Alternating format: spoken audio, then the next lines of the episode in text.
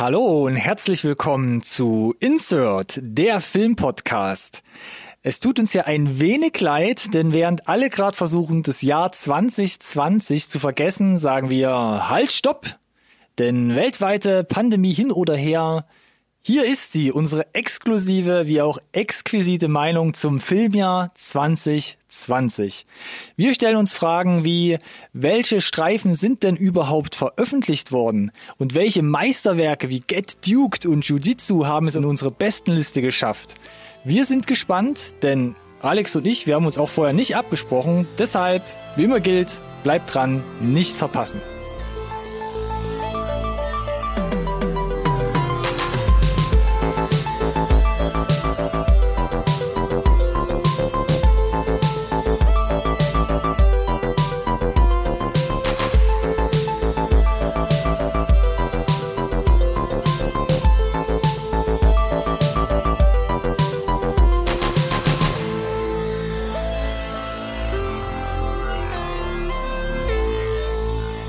Hallo und herzlich willkommen auch von meiner Seite zu einer neuen Folge Insert Nerd Science Recorded on Tape, der Filmpodcast, den wirklich jeder braucht. Yeah. Yeah. Wir haben es angesprochen, du hast es angesprochen, viel mehr. Äh, das Jahr 2020 ist um. Endlich. Prinzipiell erstmal endlich. Aber Endlich, ja das Jahresende oder der Jahresanfang gibt ja uns auch immer die Gelegenheit äh, zur Reflexion. Mm, zur Reflexion, wie, äh, wie das Filmjahr denn aussah, ne? Weil den ganzen Rest brauchen wir nicht reflektieren, den können wir wegschmeißen. Mhm. Äh, und äh, ja, von daher, äh, lieber Ronny, hast du reflektieren können zu, wie du schon angeteasert hast, nicht nur den, den Tops und Flops, sondern konntest du die vielleicht auch ordnen in so eine, hm, weiß ich nicht, hm, Top Ten? Oh, das klingt innovativ. Vielleicht stelle ich, das, stell ich das noch schnell auf zehn Plätze um. Hast recht, ja. Boah, was ist denn heute los? Ich fange hier an, richtig schön erstmal mit Lallen. Deshalb wollte ich eigentlich sagen, ähm, ja, habe ich geschafft, Alex. Danke der Nachfrage. Wir haben uns ja auch noch mal drei Wochen Zeit gelassen, um wirklich sicher zu sein, dass 2020 jetzt auch wirklich tot ist. Oder um, um vielleicht den einen oder anderen Streifen noch nachzuholen, der tatsächlich irgendwie um den Jahreswechsel verfügbar geworden ist noch, äh, beziehungsweise es einfach äh, nicht geschafft hat das Jahr über. Äh, ich bin hier ganz transparent mit den Zuhörern, äh, den die vielleicht ausgelassen habe, wo ich mir dachte, könnten die die Top Ten noch durcheinander bringen? Und die Antwort war vielleicht. Vielleicht, das ist sehr ähm, spezifisch. Ähm, und was ja auch noch on top ist, ihr könnt euch sicher sein, wenn ihr das jetzt hört, am 21.01. geht das ja online. Irgendwo in Nordamerika hat tatsächlich keiner zum Schluss nochmal auf den roten Knopf gedrückt. Also auch das ist safe, auch da können wir jetzt sagen, ist abgeschlossen, ad acta gelegt. Ist auf wir dem können Weg. jetzt ist auf dem Weg. Ähm, ja, wir können jetzt mit frischen Gedanken quasi schon ins 2021 starten, ähm, aber blicken jetzt vielleicht auch nochmal vielleicht ein bisschen wehmütig zurück. Ich weiß es nicht. Auf jeden Fall haben wir so eine Art System entwickelt über die letzten Jahre. uh, starkes Wort, das System zu nennen. Aber ja, erklär mal. Ja, starkes Wort auf jeden Fall. Ähm, das heißt, wir teilen das jetzt auf in zwei Sendungen und die erste Sendung, also die, die ihr jetzt gerade hört, beschäftigt sich erstmal nur mit den Plätzen 10 bis 6. Unsere Skip. Top 10 bis 6. Skip. Weg damit.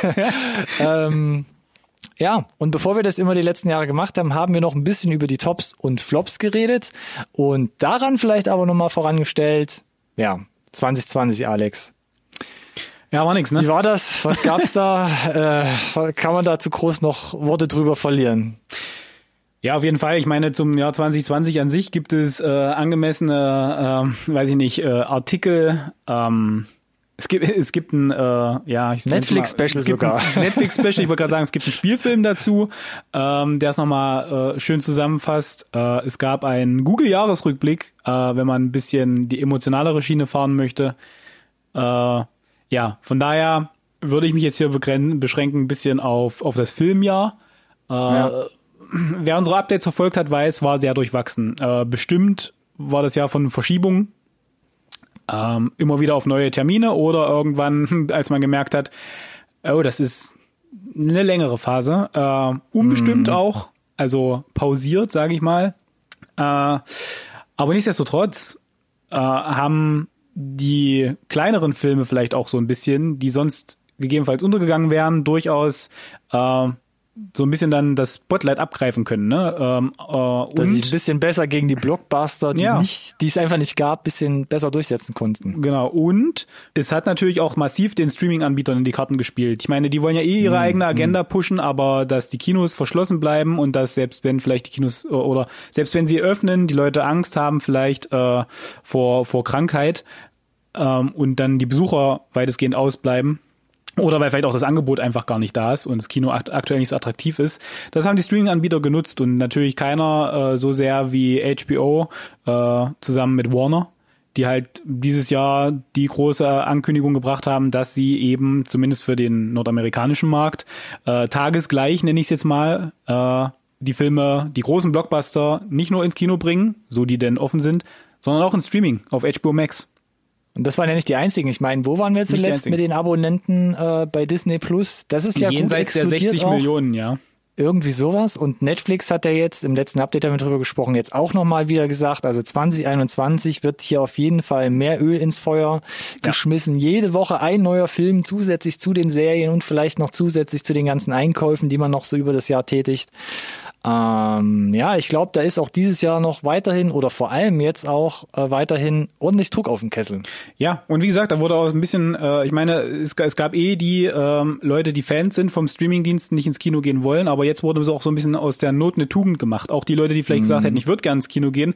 Du hast keine Wahl, wenn du nicht gehen kannst äh, und du möchtest halt auf deine Filme nicht verzichten, so wie wir zum Beispiel. Mhm. Ich meine, ich war zweimal im Kino dieses Jahr, glaube ich. Es gab eine kurze Phase zwischen Lockdown ja. und Lockdown. ja.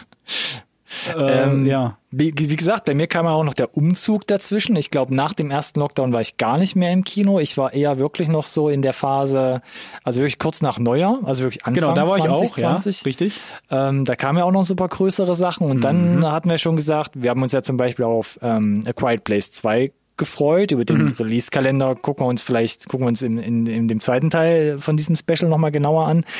Ähm, und das war ja schon April. Da war ja quasi, da ging es ja. ja. schon ja. Ja. bergab. Was mir so ein bisschen den Arsch gerettet hat 2020 äh, oder was bei mir auffällig war, ich habe sehr viele Serien geguckt stattdessen. Also für meine Verhältnisse sehr viele Serien. Aber ähm, wirklich Serien, die auch 2020 erschienen sind, oder war es so ein bisschen der Backlog of Shame, der äh, so reduziert werden konnte. Vielleicht wollte ich ein bisschen mit der Anzahl prallen. Ja, es waren natürlich auch ein paar Serien dabei, die habe ich so nachgeholt. Ich glaube, die hatte ich, oder die hatte ich ganz sicher mal erwähnt. Das war zum Beispiel ähm, The Act mit Joey King oder Le Miserable mit Dominic West. Ähm, aber dieses Jahr habe ich Sachen geguckt wie Hunters, ähm, habe ich ja zum Schluss, zum Jahresende noch nachgeholt. Ähm, Slöborn von Christian Alva, das kam die dritte Staffel von Dark, die zweite Staffel von The Boys, zweite Staffel von The Mandalorian. Ähm, mhm. Ähm, zum Schluss hatte ich in der letzten Update-Folge nochmal über Feel Good geredet, wo man den Titel eigentlich nahtlos übersetzen kann auf das Gefühl, was man hat, wenn man diese Serie so wegguckt. Queen's Gambit, und, limitierte Serie. Und The Queen's Gambit, ja. Also im Fiktionsbereich The Queen's Gambit ein ganz, ganz großes Highlight, was da noch kam. Und so äh, rückblickend betrachtet, das ging so vor allem in der zweiten Jahreshälfte verloren. Dokumentarisch, The Tiger King.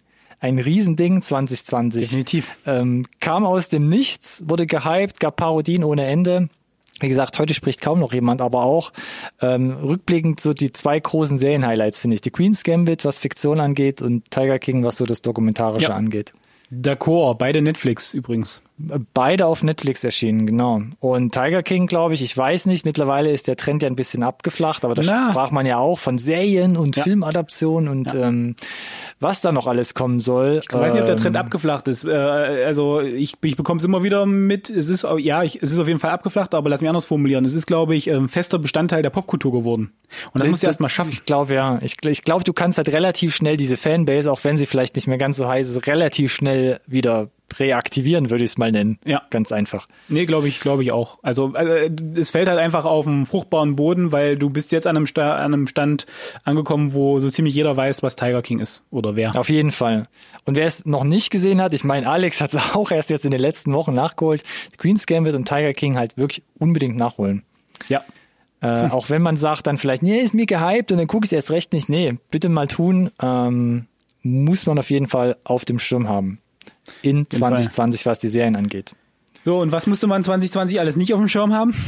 Boah, das ist mal eine Überleitung. Da schlittere ich doch gerne hinein in unsere Tops und Flops, also Sachen, die eher nicht so gut waren und die ganz, ganz haarscharf an den Top Ten vorbeigeschlittert sind. Im wahrsten Sinne des Wortes. Und ich hätte vorgeschlagen, fangen wir doch ganz unten, ganz hinten Bitte, an. bitte. wenn Mit den okay positiven ist. Enden hier, die Episode. Ähm, Lass richtig, genau. Ähm, soll ich auch mit dem ersten Film anfangen? Ja, Oder mach willst ruhig. Naja, wir müssen ja, also es müssen ja jetzt hier nicht zu viel, zu lange verweilen. Okay, Hau okay, raus. okay. Ähm, will ich vielleicht weniger überraschen? Extraction habe ich hier auf meiner Liste stehen. Ah, Da hast du ja sogar überlegt, wollen wir vielleicht eine Review drüber machen? Dann hatte ich Ja. dir, glaube ich, nur mit dem Emoji geantwortet und da hast du schon gesagt, da hast du keine Lust mehr drauf. Genau. Und es, Nee. war, es, war, nicht, es war nicht der Kackhaufen-Emoji. nee, das war's nicht, aber ich wusste äh, auch beim Gucken schon, dass das wahrscheinlich nicht dein, dein Typ Film ist einfach. Ich bin, Mittlerweile ja, kennen wir uns ja ein bisschen auch, ne? ich bin ja ohne Erwartung da reingegangen. Aber, Das ist gelogen. Und ich hätte es auch versucht, in der Review-Episode argumentativ zu ergründen, was ich da gesehen habe. Aber mache ich jetzt nicht, deshalb sage ich ganz, ganz salopp, für mich war das echt eine richtig hohle Nummer, Extraction. Weil das, das Gegenangebot und was ich gewohnt bin, ist, konnte halt, da konnte halt nichts irgendwie, äh, konnte Extraction in kein, keinster Weise irgendwie anschließen. Wenn ich stylische Action möchte, dann gucke ich John Wick. Wenn ich was Überdrehtes gucken will, dann gucke ich mir vielleicht sowas wie The Hand an, der ja auch 2020 kam. Ähm, selbst bei oder selbst bei Netflix weiterhin, da gab es so Sachen wie Project Power, auch relativ hohl und dünn, aber selbst das hat mich besser unterhalten, so vom Scale. Oder die Old Guard, haben wir auch drüber gesprochen, wo wir dachten, das ist eigentlich ein richtig gutes Ding. Ähm, aber Extraction war so was, wo ich dachte so, auch wenn jemand sagt, ey, das ist doch so Retro 80er, 90er Jahre Action, dann so, ja, aber ich sehe da eher Steven Seagal als irgendwas Cooles. Ja. Äh, Auch, das war auch, auch im Hintergrund des Budgets so ein bisschen, äh, muss Ja. man schon hinterfragen, äh, ge gebe ich dir ja- mittlerweile recht, auch so perspektivisch. Ich fühlte mich, ich fühlte mich unterhalten, ich wusste aber auch, was, was, was ich, worauf ich mich einlasse, glaube ich, so ein bisschen. Hatte da auch nicht die zu hohen Erwartungen, aber ähm, auch jetzt rückblickend, jetzt wo das Jahr zu Ende ist, mit allen Streifen, die wir, die oder die ich sehen konnte, die gelaufen sind, ähm, mit dem man sich vergleichen muss, ja, da äh, bin ich jetzt nicht so ganz krass unterwegs wie du, aber Ja. da, da stinkt es schon ab in Summe einfach, ist richtig. auch, ich war ja auch ein bisschen gehypt wegen der Plansequenz, aber dann nach 30 Sekunden dachte ich auch, okay, ich sehe die Schnitte, ich sehe das CGI, Ja, das war dann das, für mich auch mm, so ein Bummer. Da war ich auch ein bisschen Ähm, enttäuscht, muss ich gestehen, weil die haben sie wirklich gehypt und da hatte ich auch Bock drauf und dann dachte ich mir, ja, die Idee ist gut, aber die Ausführung ist dann, weiß ich nicht. Also dafür, dass es auch so im Vordergrund stand. Ich meine, ja. das, was sie gemacht haben, die Action, klar, das ist alles top-notch. Also da kann man jetzt nicht meckern, dass da irgendwie jemand geschlampt hat oder dass das halt teilweise nicht geil aussieht. Aber puh, auch das Schauspiel und die Story, das war für mich einfach ein bisschen zu wenig und deshalb für mich eine der größten Enttäuschungen in 2020. Was hast du auf der. Liste stehen? Die größte Enttäuschung dieses Jahr ähm, für mich ist äh, Jiu-Jitsu. Hey, du torpedierst gerade mein, mein Intro, meine Anmoderation für die Sendung. Sorry. äh, Erzähl mal. ähm, ich, ich, ich Nicolas kurz- Cage, hallo. Genau. Ja, ich kann es kurz machen. Ich bin absoluter Fan von ähm, richtig gut gemachten, wegen mir auch unfassbar hohlen Martial Arts Filmen. Ja, also ich rede also von sowas wie Ong Bak oder Revenge of the Warrior. Ähm, beides äh, mit Tony Jaa. Ähm, die sind mega. Haben die einen Plot? Nein. Sind die Kampfchoreos unfassbar gut gemacht? Auf jeden Fall. Ja, und Jiu-Jitsu ist mittlerweile, und ich musste wirklich in mich gehen, ähm, seit ich mich wirklich daran erinnern kann, dass ich aktiv wirklich gezielt mich vor einen Fernseher oder vor eine Leinwand setze und, und Filme gucke, der vierte Film, den ich abgebrochen habe. Von daher kann ich mir eigentlich gar keine finale Meinung Wow. erlauben. Ich, weil ich musste ausmachen. Nach, ich glaube, 50 Minuten. Krass. Das ist War- ein Zeichen auf jeden Fall. Ja, das glaube ich also auch. ja. es war für mich nicht nicht äh, unerträglich zuzugucken. Ich äh, zuerst dachte ich, ich gucke irgendeine falsche Version oder irgendwas haut mit meinem mit meinem Soundsystem nicht hin, weil eine, eine Effektspur fehlt, weil die die ganzen Kampfchoreo, die der der Impact der Schläge und so weiter war nicht vorhanden. Gab es Hm. einfach keinen keinen Sound, wie man das gewohnt ist, wenn man halt Martial Arts Filme äh, schaut. Äh, Plot, gut, müssen wir nicht weiter drüber reden. Äh, Schön im Trailer zusammengefasst, könnt ihr euch angucken. Äh, Predator für Arme. Aber das Cast eigentlich relativ dick aufgetragen. Topstars, die schon gezeigt haben, dass sie, dass sie gut Ja. kämpfen können. Und werden dann da reingeschmissen in eine völlig inkohärente Cinematografie auch, die nahtlos wechselt zwischen POV-Aufnahmen, ähm, die dann mal wieder wechselt in, in auf ein Stativ, um dann wieder in POV überzugehen, dann wieder in so ein etwas klassischere ähm, äh, auf, auf Stativ äh, gemountete Kameras, dann aber wieder in den Handheld-Look wandert, als wäre jede okay. Actionsequenz von, von einem anderen DOP gedreht worden. Okay. Ähm, und das dann alles mit unfassbar schlechten, schlechten äh, CGI, der, der auch viel zu häufig verwendet wird. Zum Beispiel so für, für falsches Blut. Ne? Wenn du mm, okay. ein paar, paar und gegen, gegen den Kiefer kriegst, dann fliegt Blut. Nee, also das war. Und das kann gut aussehen heutzutage. Natürlich. Also, also du hast John Wick erwähnt, ne? Schon klar, mhm. es ist mhm. nicht der gleiche Level wie John Wick. Das, das hat auch niemand angenommen. Aber auf der anderen Seite, wenn die Indonesen, wieso das Ong Bak ist mittlerweile auch schon was über zehn Jahre alt und ähm, hält halt stand und äh, Jiu-Jitsu war einfach nix. Und ja, ich hatte auch gar keine hohen Erwartungen.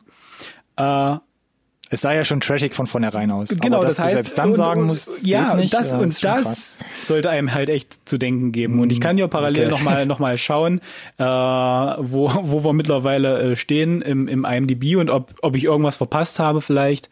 Ähm, und da steht er bei einer ganz soliden 2,9. dann ist er ja bei den Flops, glaube ich, nicht schlecht dann, aufgehoben. 2,9 ist. Damit habe ich fertig. Ist, huh, das ist meine Ansage dann äh, das, das kann ich wieder ein bisschen begradigen, glaube ich, mit meinem nächsten Eintrag hier auf meiner Liste. Mhm. Obwohl es mir ein bisschen auch leid tut, weil es ist ein deutscher Vertreter und zwar Freies Land. Mhm. Und da bin ich wieder bei Christian Albert, den ich ja gerade eben schon äh, mit Slöborn erwähnt habe. Äh, Christian Albert hatte ja auch ein, zwei Netflix-Projekte am Laufen, hat Hollywood-Erfahrung. Man sieht, dass er ähm, ähnlich wie Snack, Snack, äh, äh, Snack Snyder, Snack Snyder, Snack Snyder, ähm, der kann richtig geile Bilder machen, der kann Sachen groß aufziehen, dass die richtig gut und hochwertig aussehen. Aber gefühlt fehlt immer so, fehlt immer so das letzte Fünkchen, dass man sagt, geile Charaktere, geiler Story, geile Geschichte, die jetzt irgendwie so rund zusammenläuft. Und bei Freies Land wir haben ja gesagt, sieht irgendwie ein bisschen aus wie True Detective im Trailer und ähm, cool gemacht, vielleicht nicht so mega ja, dick wie True Detective, aber mhm. hey, es kommt aus Deutschland, mhm. mal gucken. Aber es war so lang, es war so zäh und eigentlich ist die Story überschaubar, aber sie wird teilweise wirklich echt wirr erzählt, dass du nicht mehr weißt, wo du gerade bist oder warum sich jetzt Sachen wie gerade entwickeln und ähm, das hat mich richtig genervt und das, ähm, das, das finde ich so schon immer schlimm bei deutschen Filmen, aber ein super hölzernes Schauspiel. Ja. Nicht so, dass du sagst, das sind keine guten Schauspieler, weil es sind gute Schauspieler, sondern du fühl, du hast wirklich das Gefühl, da stand einer hinter der Kamera, der gesagt hat, nee, mach, mach das, das so. bitte so ja, und ja. sprich das so. Und das wirkt so hölzern und das hat mich so rausgezogen das ging halt einfach gar nicht. Das ist und, das, was, wo ich meistens bei deutschen Filmen immer drüber stolpere, dass das Skript ah. irgendwie nicht ähm, nahbar geschrieben ist oder, oder sehr, ähm, sehr hölzern, sehr schauspielhaft rübergebracht wird, sehr Theater rübergebracht Komisch. wird. Also, also wirklich komisch. Basiert ja sogar auf einem äh, italienischen oder spanischen Drehbuch. Also ist ja wie so eine quasi äh, äh, eine Neuinterpretation von einem mhm. bereits bekannten Stoff. Ah, okay. Aber hat bei mir gar nicht gezündet und auch das, das Finale auf der Jagd nach dem Killer war plötzlich so wirr, auch im Editing und von den Effekten auch, wo ich dachte, was ist denn da passiert? Ich kann, ich kann tatsächlich nicht mitreden, ich muss da die Hand heben. Ähm, das liegt aber einfach daran, dass Ronny direkt, nachdem er den Film gesehen hat, gesagt hat, mach's nicht. Ja. Wenn du es vorhattest, lass weg. Ja. Lass einfach weg. Ja. Weil es okay, war wirklich über zwei, über zwei Stunden auch, wo ich dachte, damit. Und damit also, äh, ja. ist das auch schon zu Ende des Thema, weil ich will gar nicht drauf drauf rumhacken. Nee. Auch Slöborn fängt äh, stark an in der ersten in der ersten Staffelhälfte und lässt dann so unglaublich viel nach in vielerlei Hinsicht. Hm, okay. Ähm, schade. Schade eigentlich. Ja, ich bin mal gespannt, was die zweite Staffel dann noch draus macht. Aber ach, da fehlt mir echt so so, dann ja, lass uns die, die, die, Ärgernisse schließen, dann mach, hau ich noch einen raus und dann können wir ja gerne mal zu denen äh, kurz überwechseln, noch die es gerade so nicht geschafft haben vielleicht. Einen muss ich trotzdem noch erwähnen, sorry. Echt? Okay. Äh, dann mache ich trotzdem erstmal kurz weiter äh, mit Tenet.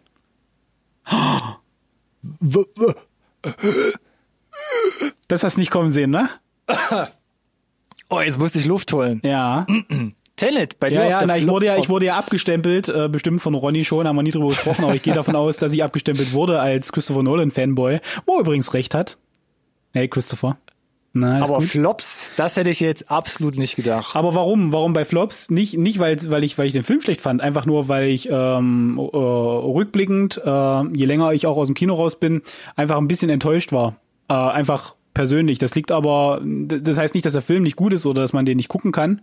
Äh, ganz und gar nicht. Aber das Problem ist natürlich, wenn du einmal auf den Olymp geklettert bist, äh, und da ist Christopher Nolan halt äh, beheimatet, weil ähm, ich fast jeden seiner Filme sehr, sehr gut finde, einige sogar großartig und zu den besten Filmen aller Zeiten zähle und nicht nur ich übrigens, sondern auch äh, um das IMDb-Rating wieder anzuführen und äh, ist ein offen, offenes Geheimnis, Dark Knight ist mein Lieblingsfilm, Ausrufezeichen, voller Stopp. Okay. Ähm, und Tenet, äh, weiß ich nicht, Ja. äh, schwierig, schwierig, sehr sperrig, ähm, sehr ambitioniert, Mhm, sehr äh, unbeteiligt, sehr, sehr unnahbar, äh, das Kühl? Drehbuch, die Figuren, ja, absolut kühl, äh, emotionslos äh, rübergebracht. Äh, und ich, ich will gar nicht zu sehr ins Detail gehen, ähm, aber unterm Strich äh, einfach schwer an die eigenen großen Fußstapfen zu treten, wenn sie so groß sind. Äh, und äh, es waren hier die, die Ideen zu erkennen und viele positive Aspekte sind auf jeden Fall auch zu nennen. Aber äh, unterm Strich ist er, glaube ich, unter seinen Möglichkeiten äh, geblieben. Aber das ist ja, das kommt vor, Mensch. Dass ein Regisseur halt mal nicht absolut grandiose Kost abliefert, sondern vielleicht halt mal nur einen guten Film. Und deswegen ist er halt irgendwie bei den Flops dabei bei mir. So. Okay. Macht das Sinn? Nachvollziehbar. Kann Ja. ich meistens, äh, kann kann ich alles, kann ich alles unterschreiben, glaube ich, ja. Ähm, soll ich weitermachen noch schnell? Ja, bitte, aber dann fix hier. Ja, komm, ähm, mein, mein letzter Punkt, da hätte ich jetzt fast eigentlich äh, am meisten drüber schwafeln können, aber Netflix, The Five Platz, Film von Spike Lee, ähm, Hm. hatten wir über den Trailer gesprochen, war ein wilder Mix in Hm. dem Trailer schon, wo ich dachte, wo ich gedacht habe, funktioniert für mich, sieht super interessant aus, aber wie bei Black Clansman, was er ja vorher gemacht hat, ein Spiel mit dem Bildseitenverhältnis wird teilweise angefangen, nicht zu Ende gebracht. gebracht. Äh, Es werden Fotografien oder Bilder eingeblendet, die narrativ jetzt nicht unbedingt begründet sind oder die Story weiterbringen. Und es gibt die Nutzung von Dokumaterial, also wirklich Material, Filmmaterial aus dem Vietnamkrieg oder Fotos äh, von ähm, ja, Kriegsopfern. Das ist, bringt mich von der Story nicht weiter und wie bei Black Clansman, wo man so ein bisschen auf das Finale hinarbeitet, das wirkt für mich einfach billig und plump. Und das finde ich halt teilweise ähm, oder finde ich generell nicht gut. Vergiss bitte nicht die, die Shakespearesken ähm, Monologe in die Kamera.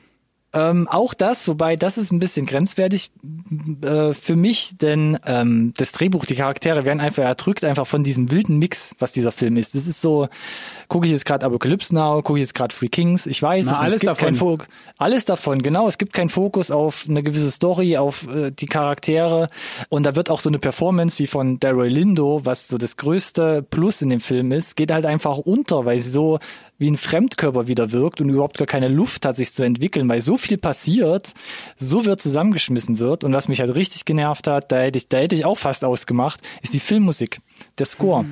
Da wird egal was passiert, ob jemand redet, ob sie gerade äh, vom Vietcong überfallen werden oder danach einen Schatz entdecken, wo sich eigentlich wieder alles beruhigt hat, dudelt halt ein und dieselbe Musik stundenlang gefühlt in dem gleichen Tempo, in der gleichen Lautstärke da im Film hin und her, wo ich dachte, was ist denn das? Das ist doch, alles wirkt wie lustlos zusammengeschmissen. Das Filmmedium wird hier wirklich ähm, auseinander abstrahiert in seinen Möglichkeiten und da ist keine Verzahnung mehr aus den ganzen Komponenten, Musik, Schauspiel, Bild, der irgendwie Sinn macht und das fand ich sogar teilweise echt frech, weil ich meine, es gab Leute, die haben das in den Top 3 oder Top 10. Ich finde es einfach nur frech, weil das sowas dann noch als Kunst zu verkaufen, ähm, da war ich richtig, richtig enttäuscht. Das ist mein größter Flop 2020 Kunst, gewesen. Kunst liegt im Auge des Betrachters. Ja, aber Ja. es, Ich da kann verstehen, halt ich kann genau was verstehen, was du- argu ja. argumentieren. Ich, ich kann Ding. auch komplett verstehen, was du meinst. Ich konnte damit tatsächlich auch nichts anfangen. Ich habe mir auch ge ge gesehen. Ähm, aber von daher, ähm, ja, Haters gonna hate. Genau, äh, äh, du Es hast es aus deinem System raus. genau, und äh, lass uns doch jetzt äh, vielleicht nach vorne gucken und zwar, äh, ich weiß nicht, ob wir noch äh, ein, zwei, drei Streifen kurz erwähnen sollen, die äh, knapp Die aus den Top Tops. Ten rausgerutscht sind. Ja, schieß mal los. Was hast du denn da in petto? Gerne, und da bedanke ich mich bei dir nochmal. Ganz knapp nicht in den Top Ten. Trial of the Chicago Seven. Ah, okay. Ich habe mit mir Mm, gerungen mm, tatsächlich. mm, mm. Ja, Ja, So durchaus, ja, durchaus äh, Top Ten Material, äh, will ich damit sagen. Also Ja. sehr, sehr knapp. Ich muss auch dazu sagen, dass mein Platz 10 äh, tatsächlich äh, permanent dauerknapp gewesen ist und möglicherweise Dito, äh, Dito, fünfmal war- hin und her gewechselt hat, der Film, der dort Das war steht. dieses Jahr, das war dieses Jahr bei mir auch so. Ich weiß, es war letztes Jahr auch schon bei dir so. Bei mir war es immer relativ äh, eng gezurrt, aber bei mir war es dieses Jahr auch Platz 10 war fast austauschbar. Ja, genau, so. Und von daher ähm, bedeutet das, so ein bisschen ist Trial of Chicago 7 auch ein kleiner Platz 10 bei mir. Ähm, toll, äh, tolles Cast, ähm, tolle Story.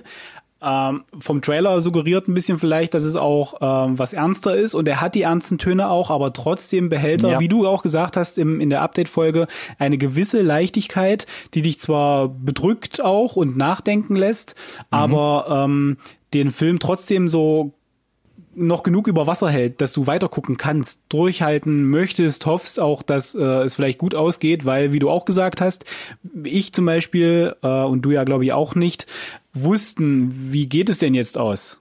Ne? Genau. Weil wir mit der, mit der Thematik nicht so betraut sind und äh, und dafür, dass es letzten Endes wie bei vielleicht ähm, einer Frage der Ehre mit Tom Cruise ne, und Demi Moore äh, um eine Gerichtsverhandlung geht, trotzdem Ja. recht kurzweilig erzählt auch mit den Umschnitten, fand ich äh, sehr, sehr gut. Und äh, sehr, sehr guter, äh, schöner 4K HDR, tralala, Dolby Vision, ähm, äh, postproduzierter verstehe, was du Film. meinst. Sehr, sehr, sehr, sehr ähm, rund produziert einfach, die Nummer. Okay. Ja, also ähnlich wie bei dir, auch jetzt dieses Jahr bei mir äh, Platz 10 so ein bisschen austauschbar, wie gerade eben schon gesagt, da gab es so Kandidaten wie Togo, Knives Out, den hast du ja letztes Jahr schon in deiner Liste. Uncle Frank, Happiest Season, das waren so alles Kandi- Kandidaten, teilweise haben wir schon Happiest im Detail, Season. Ja, da haben wir, ganz knapp nicht an meinen Top 10. da haben wir im Detail schon drüber gesprochen und das Ding auseinandergenommen. Fast alle nah dran, aber ein Kandidat stache noch so ein bisschen hervor, oder zwei sind's, die gegensätzlich ja nicht sein können. Der erste ist The Invisible Man. Hatten wir in der Review tolle visuelle Umsetzung. Du wirst paranoid, wenn du das Ding guckst, weil die Kameraarbeit ist, äh, ist einfach so effektiv auf Horror und wirklich das, das Paranoide getrimmt. Ähm, das Spektrum ist auch groß von den Leuten, die den geguckt haben. Manchen, auch manche andere Leute haben den in den Top 3, manche fanden den super schlecht. Ich hatte zum Beispiel über Instagram hatten wir oder ich eine, eine sehr anregende Diskussion mit ähm, Shoutout an Anti-Philanthrop. Wir haben, glaube ich, beide beim Frühstück gesessen und uns plötzlich ausgetauscht, warum ich den gut finde und er den schlecht findet. Ähm, aber ich muss sagen, ich fand ihn richtig gut, aber es gibt ein paar Schwächen und vor allem das Ende hat mich absolut nicht mitgenommen, deshalb ähm, ganz knapp bei meinen Top Ten ähm, vorbeigeflogen. Hm. Hast du noch einen? Äh, ich hatte, glaube ich, äh, ähm, also auf jeden Fall mindestens schon mal erwähnt, aber ähm, Spontaneous hat's, äh, Hm. war bis zuletzt mein Platz 10 Ho, ho, ho. und ist dann gerade gerade so rausgeflogen, äh, thematisch äh, überraschend nah am Jahr 2020 dran. Ne? Teenager platzen plötzlich in, in einer Blutblase, keiner weiß warum, inklusive Quarantäne und dann ist da aber auch so ein bisschen Coming of Age drin, äh, Ja. mit einem jungen Liebespaar, das sich findet und äh, wie man halt mit so einer Situation aktuell umgeht. Ähm, also äh, überraschend nah am Puls der Zeit dran. Ähm, sehr, sehr, sehr unterhaltsam, sehr nahbar gespielt. Also wer sowas wie Easy A Emma Stone so ein bisschen äh, oder oder auch ähm, Edge of 17 mag, diesen trockenen Humor, diese schlagfertige, das schlagfertige Skript. Der hat am Ende so ein paar Schwächen, wo es sich verstolpert, viel Zeit verschenkt auch. Ähm, oder ist ein bisschen überstrapaziert. Ähm, das ist halt wieder so der, der, der Punkt. Die letzten ganz, ganz wenig Filme eigentlich äh, dieses Jahr in, in meiner Liste sind so wirklich, dass ich sage, die sind perfekt rund. Da habe ich nicht irgendwie was rumzumeckern. Das ist auch der Grund, warum die 10 so auswechselbar waren. Das zieht sich gefühlt, keine Ahnung, vielleicht die ersten drei, vier, wo ich sage, über jeden Zweifel haben, aber bei dem ganzen Rest kann man diskutieren, glaube ich, und, und austauschen, wie du gesagt hast, auch bei der Ja. Invisible Man Begründung. Und so ist es bei Spontaneous auch ein bisschen für mich. Okay. Da gehe ich ähm, mit. Ich fand Spontaneous, weil du es jetzt gerade erwähnst, fand ich so, ich fand die erste Hälfte wirklich unterhaltsam Ja. und dachte so, uh, das könnte echt ein Kandidat werden, so der der mit auf die Liste kommt. Und dann verstolpert das ein bisschen, ne? irgendwie hat mich der Film verloren und dann Ja. irgendwann, weißt du, wie, wenn, wenn man so nachts aufwacht, weil man schlecht geträumt hat, stand ich plötzlich da und so dachte, oh, das gibt's nicht. Jetzt habe ich so einen coolen Film geguckt und jetzt bin ich doch wieder in so einer dramatischen Ja. Teenie-Gedöns-Chose drin. Ja. Dieses ganze Setup mit diesem platzenden Teenager und hat war einfach nur eine Bühne, um mich wieder da reinzulocken und dann doch wieder bei so einem Teenie-Drama drin zu sein, was wirklich Aber alle äh, der Rest war da, ne? Es war also die, zieht. ja, also aber die die Bestandteile waren da, ne? Ähm, fast, fast schon so ein Genrewechsler zum Ende. ja, äh, ja, schön, ja. Mhm. D'accord. Also, ja, da war ich, da dachte ich auch, gibt's doch nicht. Ja. Das fand ich, warum? Aber ja, tatsächlich, will ich unterschreiben. So, Äh, zu- zum Schluss noch ganz ja, kurz vorbei. Noch, ich würde es dabei Ganz- belassen von meiner Seite. Ganz kurz äh, vorbeigerutscht, Eurovision Song Contest.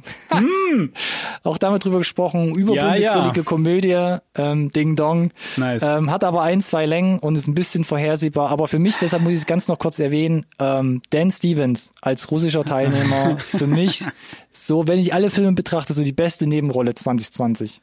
Fand ich einfach da stark. ist, da ist das saustark, ja, äh, ganz viel dabei, äh, was die kleinen, kleinen Momente, die kleinen Mimiken, ähm, Gestiken, Ja. die da drin sind und äh, so, so, unglaublich viel, ja. Plattenfigur, äh, auch mit so Nebensätzen und, und ge- gepaart mit der Mimikgestik unglaublich Tiefgang geben. Ja, äh, Das ist zu krass. lang, Das ist krass. ja, zu lang auf jeden Fall. Ähm, leider auch äh, nicht so lustig, wie ich gehofft hatte. Mehr cringe als, als Lach für mich. Hashtag Elfen. Ja, mögen, mögen viele, nein, das war mega, aber äh, wenn es nur noch darum geht, dass auf äh, Will Ferrells Figur eingebasht wird konstant und er halt Ja, Dauer verkackt, das ist ein bisschen anstrengend irgendwann. Ähnliches Ja. Pro Problem wie bei Happy Season für mich. Naja, ich wusste, dass es kommt. Und Gib ihm noch einen mit. ja, auf jeden Fall. Ähm, nee, aber ansonsten auf jeden Fall sehr, sehr lustig äh, und äh, auf jeden Fall ein äh, Kniefall vor die Musik, die wir in Form des Eurovision Song Contest ja dieses Jahr, letztes Jahr, Entschuldigung, 2020 auch nicht hatten. Ja.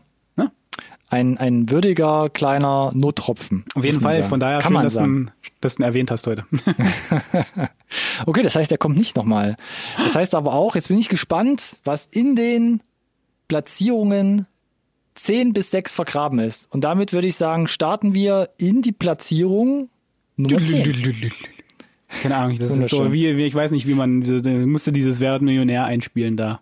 Nö, mache ich Wenn nicht. die, ich glaub, wenn die Spots sich drin. eindrehen, die passende Musik, der Jingle da. Genau, stellt euch das einfach vor ähm, und seid gespannt. Wer fängt an? anfangen? Ahnung. Mir egal, ich kann, ich kann anfangen, wenn du willst. Ja, komm, fang mal an. Platz 10. Alex, so, Achtung, Alex auf, seine Top genau. 10 starten. Mein, mein, mein Platz 10 und ich hatte ja gesagt, austauschbar, aber Achtung, wer aufgepasst hat am Anfang der Folge, mein Platz 10. Tenet. Damn. Das ist ja mal ein Move, ey. Touché. Oh, auf die falsche Pferde gelockt. Jetzt sagten alle schon, der ist raus, der ist raus. Nee, ist er nicht. Aber wie gesagt, Ah. austauschbar so ein bisschen, äh, weil, äh, wie ich ein- eingangs gesagt habe, ich ein bisschen enttäuscht war, relativ viel dran rumzumeckern, aber dass er jetzt hier auf Platz 10 tatsächlich reingerutscht ist, original eine Stunde bevor wir jetzt hier vielleicht angefangen haben, reines, reine Bauchentscheidung und ich kann dir auch sagen, warum. Mhm. Das war einer der zwei Filme, wo ich gesagt habe, dass ich im Kino war. Und es war Ja. mega im Kino. Weil es war Okay. Kino, es ist ein Kinofilm, ich hatte eine, eine geile Projektion, ich hatte geilen Sound, er hat mich voll reingezogen und die ganzen Kritikpunkte, die ich hatte, ich, ich, ich war dran, ich musste, musste mitmachen, mitdenken. Äh, jemand hat in der Kritik mal geschrieben, es ist wie eine, wie eine, wie eine filmische Matheaufgabe. Ja, fühlt sich ein bisschen so an, ist richtig. Ähm, aber es, hat- es hat halt Spaß gemacht und ich war im Kino und äh, es war ja so dieser dieser dieser, dieser Blockbuster-Flair, der wieder so ein bisschen aufkam, was du im Kino vermisst Der, hast. der Blockbuster letzten Endes auch. Ja, und in der, der, der, 2020. ein, der eine, der es probiert hat, ne, wirklich ins Kino Ja. zu kommen, ja, äh, Genau. mit, mit dem Ergebnis, mit der Quittung, die er bekommen hat. Und es, Mhm. klar, es gibt ganz viel dran auszusetzen, aber auf der anderen Seite, die IMAX-Szenen, äh, unfassbar geil gefilmt, äh, unfassbar scharf, ähm, dieser, dieser Hang zu so viel wie möglich in Camera zu machen, selber zu machen, äh, wenn ihr euch da die Choreogra die Kampfchoreografien anschaut.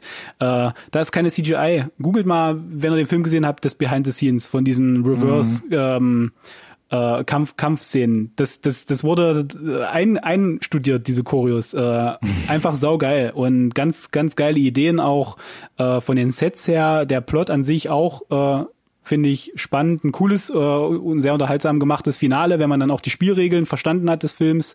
Aber ähm, was für mich halt ein bisschen schade war, ist, dass er halt sehr, sehr, dass er versucht, sehr persönliche Geschichte zu erzählen und mir letzten Endes völlig egal ist, ähm, was mit Protagonisten und auch Antagonisten passiert, weil überhaupt kein, keine Bindung aufkommt. Ähm, gr- größte Schwäche für mich in dem Skript, mit Abstand. Okay. Aber trotzdem Platz 10. So, Du hast gesprochen. da ist es. Mein Platz 10 und da nehme ich vielleicht schon ein bisschen, ähm, ziehe ich ein bisschen schon den, äh, äh, dem, dem Alex die Schuhe aus. The Gentleman. Platz 10, auch bei mir eine Bauchentscheidung zwischen den anderen, die es gerade so nicht geschafft haben. Ähm, Guy Ritchie-Film, wir haben eine ganze Review-Episode, nämlich Review Nummer 32, ähm, drüber hochgezogen. Cooler Cast, Matthew McConaughey, Charlie Hannem, ähm, geiles Duo, fast schon klassisch erzählter Ritchie-Film, aber dennoch ein cooler Twist mit der Erzählform, die man im Film aufbaut. Mhm. In so einer Art Re Retrospektive erzählt man letzten Endes die komplette Handlung. Ähm, ich verweise gerne auf unsere Review-Episode dazu. ja, mach's gerne nochmal. ähm, ja, toll erzählt, ähm, klassisch Ritchie-Film, da greift alles gut ineinander. Ähm, das Einzige, wo ich ein bisschen Bauchschmerzen hatte, war diese Autoverfolgungsjagd, diese Fluchtszene. Die, die war so grenzwertig. Dir, ja, die war so grenzwertig mit CGI, ähm, war die abgewickelt. Da, da hat, das hat, das hat mich wirklich fast rausgekommen aus dem Film. Weil alles war so gut. Ähm, außer was ich mir gewünscht hätte, wäre vielleicht noch ein bisschen so ein rauerer Look, weil es war schon relativ bunt und quietschig. Aber alles wird wettgemacht durch dieses geile Ensemble, auch noch nochmal hier erwähnt, vor allem Hugh Grant, eine saugeile Bösewichtrolle. Anschließend an, was ich damals schon in der Review gesagt habe, ein bisschen anschließend an Paddington 2, wo er eine sehr, sehr ähnlich gelagerte Rolle spielt. Und ähm, ja, ähm, Boxsolide habe ich mir auch mm, gern ein zweites, mm, drittes Mal angeguckt. Mm, ähm, kann man nur empfehlen. Okay, Alex nickt und sagt bestimmt weiter mit Platz 9. genau. Ich komme da später nochmal drauf zurück. mein Platz 9, äh, Soul. Uh, Disney okay. plus Soul. Disney Plus. Disney Plus. Ja, äh, der neue Pixar-Streifen. Hat's doch noch geschafft, 2020.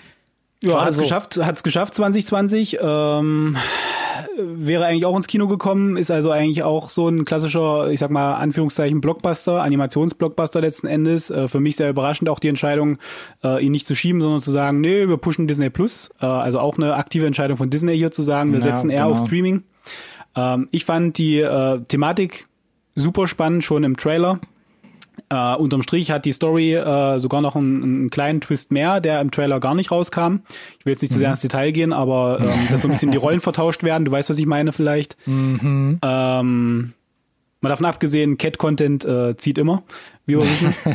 äh, ich äh, fand unterm Strich die, die, die Message sehr, sehr schön. Äh, für mich war der, der fantastische Soundtrack ähm, so ein bisschen äh, der Showstealer. Äh, gar nicht so sehr beim Gucken zuerst, aber du erwischst dich dann im Nachhinein äh, immer wieder nochmal den Soundtrack zu googeln oder laufen zu lassen auf Spotify und äh, das passiert selten genug, finde ich. Äh, und was ich halt ganz spannend fand, durch die Thematik, ja, klar, es ist typisch Pixar. Ich fand aber insgesamt war weniger kindgerecht als mehr schon durchaus ein bisschen an ein erwachseneres Publikum gerichtet. Ja. Ähm, ein bisschen abwandern von typisch Pixar. Mhm. Aber nicht schlimm an der Stelle. Ich fand ihn einfach sehr, sehr schön, ähm, ließ sich wunderbar weggucken, ähm, auch wieder so äh, herzerwärmend, ähm, hat einfach für mich gut funktioniert, von vorne bis hinten durch, einfach ein schöner Film mit einer schönen Message. Einfach schön, Platz neun. Was soll ich zu Soul sagen, außer mein Platz neun ist nice. Love and Monsters. Mhm. Jetzt können sich alle dabei denken.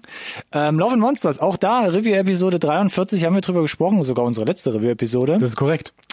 Ähm, kam auf äh, Nordamerika überall raus, an jeder Straßenecke wurde dir das Ding hinterhergeworfen. Bei uns jetzt hier in Europa erst Frühling 2021 auf Netflix verfügbar. Nichtsdestotrotz, glaube ich, der zweite große Film von Michael Matthews, wir haben drüber gesprochen, Dylan O'Brien mit Jessica Henwick und Michael Ruko unter anderem in den Hauptrollen. Yes. Bunte Mischung, Zombieland, Quiet Place, Hunt for the Wilder People habe ich auch noch mit reingeschmissen in der Review. Mhm. Alles irgendwie drin zu finden. Ähm, es ist ein geiles Worldbuilding. Man kann sich darauf gefasst machen, dass es wahrscheinlich gut, wie du gesagt hast, vielleicht als Serie funktioniert oder von mir aus gern nochmal ein, ein weiterer Film. Mhm. Geschichte, Charaktere geben's her. Also es ist nicht so, man sagt, ja. habe ich satt gesehen, will ich nicht mehr haben. 100 Prozent. Äh, Einziger Nachteil, hatten wir auch in der Review gesagt, es gab so ein bisschen den szenischen Hang zur Wiederholung. Ja. Und das letzte Drittel wird fast ein bisschen zu groß aufgezogen. Ähm, aber was überwiegt, ist, dass man diese ganzen Stilelemente äh, vom Intro ähm, bis über die Erzählung, ähm, wie sich die Charaktere auch ein bisschen weiterentwickeln, ist es alles super rund zusammengebracht und es macht halt letzten Endes einfach Spaß, den zu gucken. Wir haben den auch, glaube ich, zu dritt geschaut. Wir wurden gut unterhalten und deshalb dachte ich, ist boxsolide, gucke ich auch mir gern wieder mal erneut an und deshalb Love and Monsters ähm, für mich auf Platz 9 dieses Jahr. Hm, hm, hm. Platz 8. Ha. ja, schieß los. Richard Jewell. Ulala. Was denn? zu, zu, tief, zu tief angesetzt? Tut mir leid. Erzähl mal weiter. Äh, was soll ich, was soll ich noch sagen? Gefühlt. Kurze äh, Randnotiz, es kann zu Doppelungen kommen in dieser wir, Folge. Zu, ja, wir, wir, zu, wir haben uns halt nicht abgesprochen, ne? Ähm, ich, ich verweise einfach, äh, wir hatten da eine Review zu. Haben wir das heute schon mal erwähnt? Review Nummer 35. äh, ja, äh, Clint Eastwood Streifen.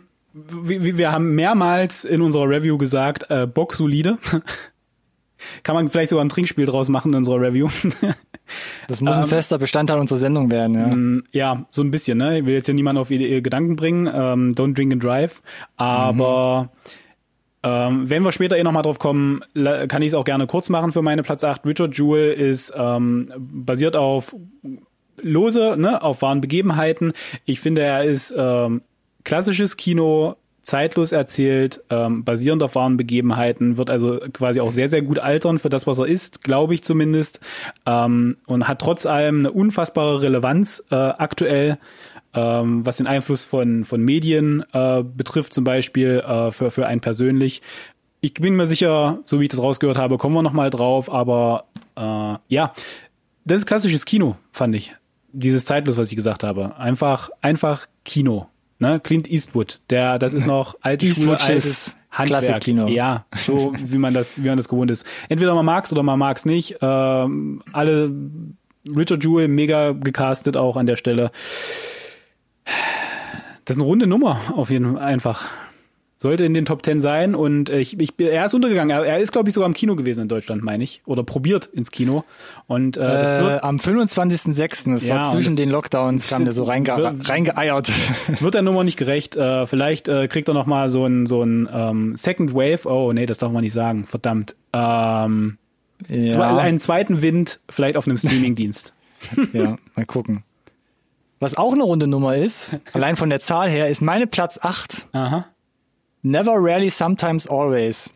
Zu Deutsch, wer im Kino war hier in Deutschland, niemals, selten, manchmal immer, kam am ersten Szenen in die Kinos, hatte also nur eine, ich glaube, sehr geringe Auswertung, weil da stand, auch schon, stand dann auch schon der zweite Lockdown vor der Tür. Film von ähm, Alyssa Hitman. In den Hauptrollen spielen Sidney Flanagan und Talia Ryder. Muss man mögen, weil die größte Stärke und Schwäche zugleich im Film ist einfach eine sehr minimalistische, realistische Betrachtung und Darstellung ähm, von dem Thema Abtreibung. Und es ist der komplette Konterpart zum Beispiel zu Unpregnant, der ja ungefähr im gleichen Zeitraum auf Hulu rauskam. Das war ja so bunt, fröhlich und hey, Abtreibung, lassen locker easy Roadtrip draus machen. Ähm, das ist halt Never Rarely überhaupt gar nicht, sondern ist halt wirklich in sehr rauen, sehr minim minimalistischen Bildern wie das eigentlich funktioniert und wie sich so ein junges Mädchen damit halt äh, mit den ganzen Gegebenheiten herumschlagen muss. Ich versuche es kurz zu machen. Äh, Einer der, der größten Schwächen im Film weiterhin noch ist für mich so ein bisschen, das fand ich so im Nachhinein auch ein bisschen komisch, dass wirklich jede, jede männliche Figur im Film wird sehr suspekt, sehr, sehr geil und einfach nur wie der letzte Übeltäter dargestellt, egal ob das der, der, der Chef in der Firma ist, ähm, der Kunde, wo du arbeitest, oder teilweise Bilder oder sogar Bilder gezeigt werden vom eigenen Vater, wo ich nicht mehr wusste, was steckt, was steckt denn jetzt wirklich da eigentlich noch dahinter.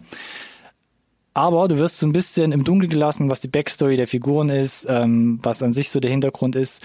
Und dann im Film gibt's irgendwann eine Szene, Plansequenz, ich weiß gar nicht wie lange, lass es vier Minuten sein, wo du wirklich nur Sidney Flanagan siehst. Und dann auch wirklich dieses ganze Konstrukt auch vom Filmtitel, vom Filmtitel halt für dich transparent wird, was das bedeutet.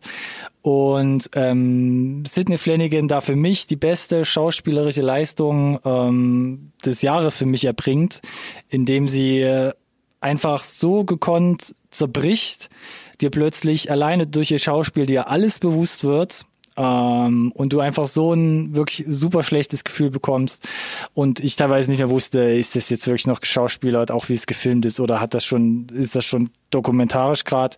Ähm, das war für mich die Szene des Jahres, die auch für mich am meisten hängen geblieben ist, wo ich einfach nur dachte, wow. Und ähm, deshalb für mich Platz 8, 2020. Klingt interessant, aber klingt weiterhin äh, danach, als hätte ich alles richtig gemacht, indem ich ihn nie geschaut habe, um ehrlich zu sein. Ja, Da minimalistische muss ich, glaub ich, muss man mögen. Ja, und, zum einen ähm, das. das Thema an sich, ja. Richtig, da muss ich, glaube ich, sehr gefestigt sein. Emotional, äh, wenn ich mir das geben möchte. Von daher. Starkes Stück, starkes ja, Stück auf jeden, Fall. Starkes Plädoyer von deiner Seite auf jeden Fall dafür. Äh, dann äh, sind wir, glaube ich, bei Platz 7, oder? Wir sind bei Platz 7. Äh, mein Platz 7. Invisible Man. Lee Oh. Wanell. Dann ist er ja doch noch in den Top 10 drin. Dann ist Guck er an. doch in den Top 10 drin. Gerade so bei mir vorbeigerutscht, jetzt bei dir Ja, eine definitiv. stabile Platz 7. Erzähl. Stabile Platz. Ja, Lee Wanell. Limonell, ja. Platz 6. Nein, ähm, Was steht drauf, Limonell? Ja, komm, direkt durchgewunken. Richtig, so- Plätze so- gucken wir uns dann später so ein an, die bisschen. genaue äh, Platzierung. haben wir uns als Fanboy scoutet, klar. War, war Updaten einfach absolut überragender Jahrzehntfilm. Vermutlich. Lässt sich Argumente, lassen sich auf Argumente für, für, für finden. Äh, haben wir genau verfolgt, wie es mit Lee Wanell weitergeht. Auf jeden Fall. Invisible Man, damit ging's weiter. Du hast schon gesagt, eine, eine starke Cinematografie, äh, Mhm. die dich absolut paranoid werden lässt. Äh, ja.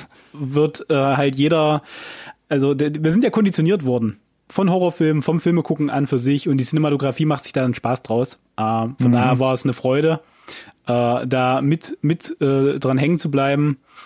Ich finde, wir hatten ja auch drüber gesprochen, äh, für das Budget, das vorhanden war, ähm, ist äh, das ganze Ding sehr, sehr, sehr dick aufgetragen. Nochmal streckenweise von den Visual Effects, äh, vom CGI auch noch einen Schritt weiter entwickelt äh, im Vergleich zu Upgrade.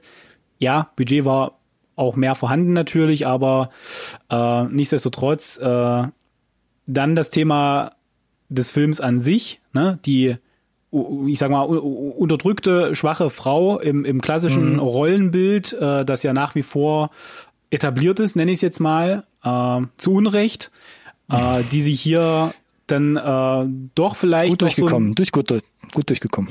doch noch äh, ihre na, ihren, ihren, ihren Payback holen kann. Und ja, da sind wir bei dem Ende. Du hast es angesprochen, ähm, dass hier scheinbar dann ein bisschen die Gemüter spaltet.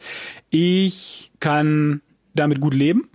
Ich kann die Ideen darin sehen, kann es nachvollziehen, was gesagt werden sollte. Ich will jetzt gar nicht das Ende so komplett durchspoilern. Ähm, ich kann verstehen, warum man es nicht mag. Ich sehe aber, was die Idee, die Intention dahinter war, warum die Figuren so handeln, wie sie am Ende dann alle so handeln, die noch übrig sind, was? Und Okay. von daher funktioniert das Ende weitestgehend für mich. Beziehungsweise bin ich bereit, über äh, gewisse Schwächen im Ende auch äh, darüber hinweg zu, zu sehen. Ähm, Ja, gerade wenn es vielleicht auch um den, den Plot geht, oder, äh, weil der ganze Rest passt und das, die Message dahinter auch passt und deswegen Mhm. ist Invisible Man Platz 7 für mich. Na, ist doch schön. Hat er es trotzdem noch geschafft. ich habe ja auch nicht gesagt, äh, dass er jetzt sehr, schlecht sehr, ist. Nee, nee, nee, habe hab ich auch, habe ich auch dir nicht unterstellt, aber ansonsten äh, sei nur gesagt, äh, Oh. bitte mich nicht auf Instagram anschreiben. Danke. Gut, zur Not äh, springe ich, spring ich dazwischen und fange das ab. Gerne sonntags beim Frühstück. Ähm, da habe ich auf jeden Fall ein bisschen Zeit. Das ist das Problem, das ich hatte übrigens. Diskutiere Was? gerne über Invisible Man, ja, okay, aber beim Frühstück am Sonntag, get the out. ja, es war schon ein bisschen so, so, so Post. Nein, Spaß beiseite. Alles gut. Ach, meine Platz sieben. Richard Jewell. Hey, Nice, Überraschung. nice, nice. Ja, Double Trouble quasi. Ähm, wurde schon alles gesagt. Ähm, klassisch inszeniert, aber ja, auch für mich keineswegs altbacken, sondern wirklich einfach boxsolide, um es nochmal ähm, ja, warte kurz, auf den kurz, Tisch ich muss mir kurz den, das, das Glas voll machen wieder. Ja, machst du mal voll. Achso, und ich meine hier zum Trinkspiel, ne? Ach so, das war Ja, jetzt ja. nur in der Review, ne? Oder, oder kommt Ja, noch mal ja. Boxsolid, ich bin mir nicht sicher. Ja, mal gucken, mal gucken. Lass dich überraschen. Füll auf jeden Fall schon mal nach.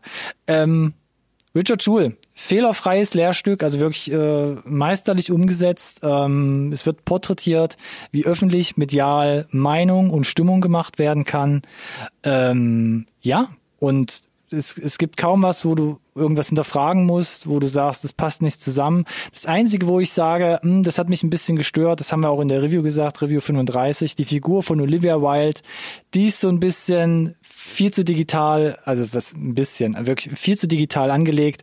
Die switcht plötzlich von 0 auf 1, wird plötzlich vom, was weiß ich, ähm, ähm, vom Predator sozusagen, der nichts halt zu schade ist, irgendwie aufzudecken und dabei ähm, über Leichen zu gehen, wird sie plötzlich zur einsichtigen, ähm, emotionalen Frau, die sich die Fehler eingesteht. Mhm. Das war ein bisschen äh, zu grob und generell auch der restliche Cast bekommt ein bisschen zu wenig Tiefe. Das liegt mhm. aber auch vor allem daran, dass Paul Walter Hauser für mich nach Sidney Flanagan auf der weiblichen Seite gerade eben so die beste männliche Performance 2020 hingelegt hat, weil du siehst ihn, du kaufst ihm die Rolle ab, ähm, er spielt halt wirklich so einen äh, nicht dümmlichen, aber eigentlich naiven Typen und gerät plötzlich in so eine Geschichte von David gegen Goliath und du bist die ganze Zeit auf seiner Seite. Treu doof nennt man das, glaube ich. Treu doof ist auch ein sehr gutes Wort, wie man ihn beschreiben kann. Und wie gesagt, du kaufst ihm das ab, es ist geil gespielt von vorne bis zum Schluss und äh, macht einfach Spaß, den Film zu gucken. Gerne auch ein zweites Mal, auch wenn man dann alles schon kennt, wie es sich entwickelt. Aber ja, schauspielerisch, ähm, inszenatorisch von Clint Eastwood,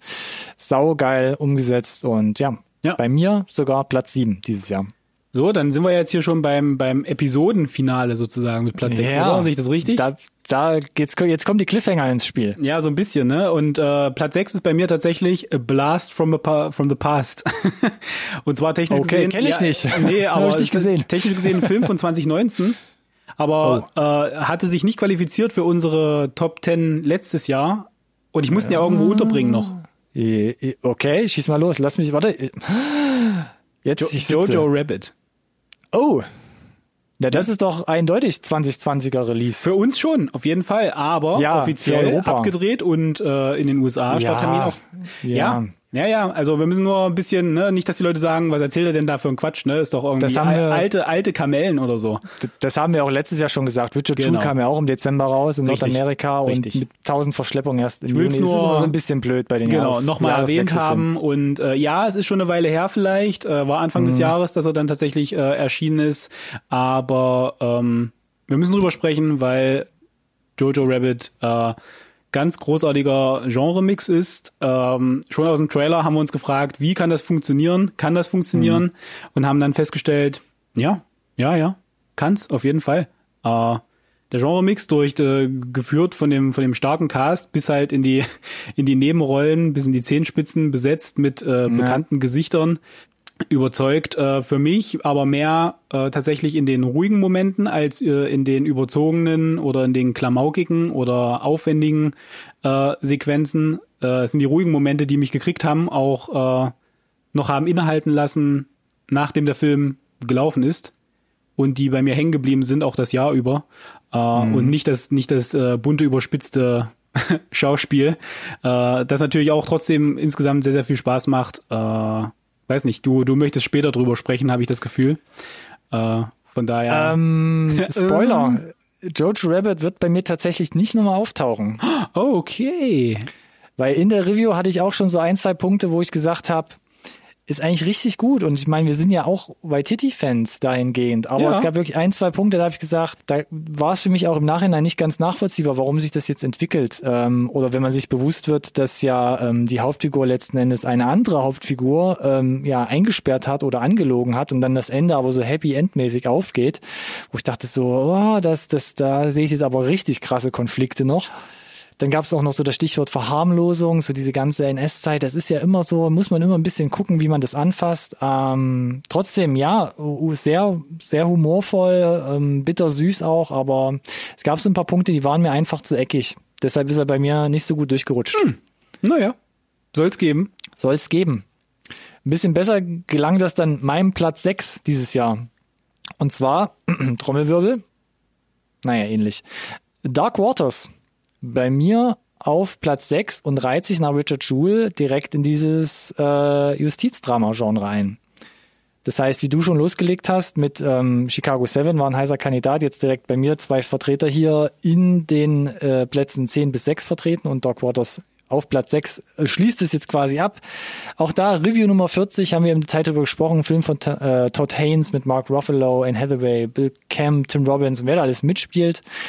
Ähm, und meine Aussagen in der Review waren, Dark Waters ist ein Film, der das Leben des jeweiligen Zuschauers verändern wird. Punkt. Das ist yes. der beste und wichtigste Ich habe es Superheldenfilm der Neuzeit genannt, weil es gibt ein super starkes Schauspiel, es gibt einen sehr homogenen Cast, auch wenn man am Anfang denkt, Anne Hathaway, warum verheizt man dich da? Nein, sie hat noch ihren Auftritt.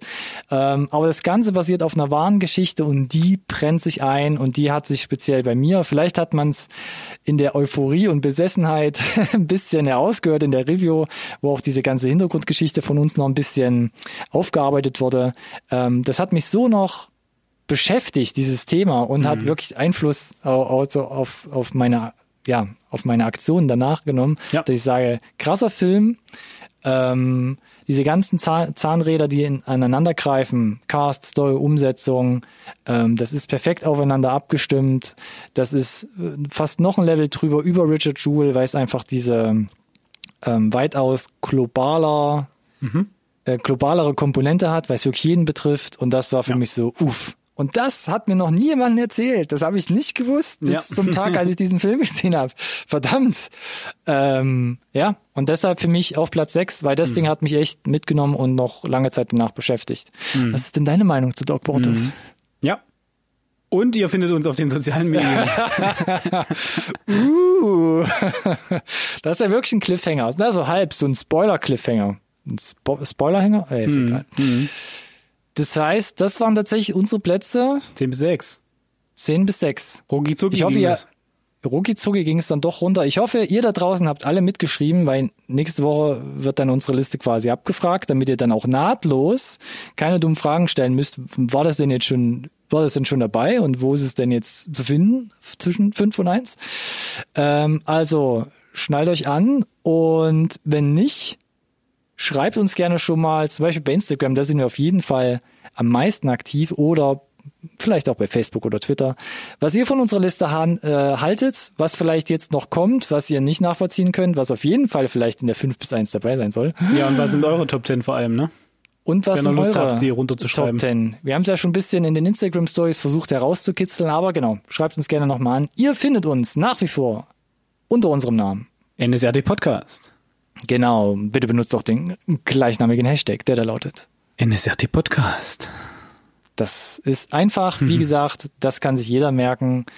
Ich sag's nochmal, am besten Instagram, da, da, keine Ahnung, da treiben wir regelmäßig die Sau durchs Dorf, da ist auf jeden Fall am meisten Druck äh, auf den Kessel.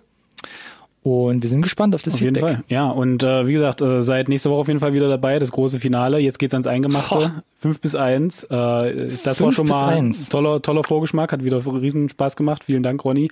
Äh, und die Aussicht auf 2021 ja. in der nächsten Folge auch noch. Oh ja, stimmt, die haben wir auch noch. Äh, und vielen Dank fürs Zuhören auf jeden Fall. Und äh, wir verabschieden uns für bis für, nee, wir verabschieden uns nur bis nächste Woche. Für, ich würde auch sagen, nächste Woche Teil 2 Teil 2. Und Teil 2, ja. Es wird Teil nicht mehr besser heute. Lass aufhören. Ah, okay, ich mach, ich drücke auf Stopp. Ciao. Macht's gut. Ciao, ciao.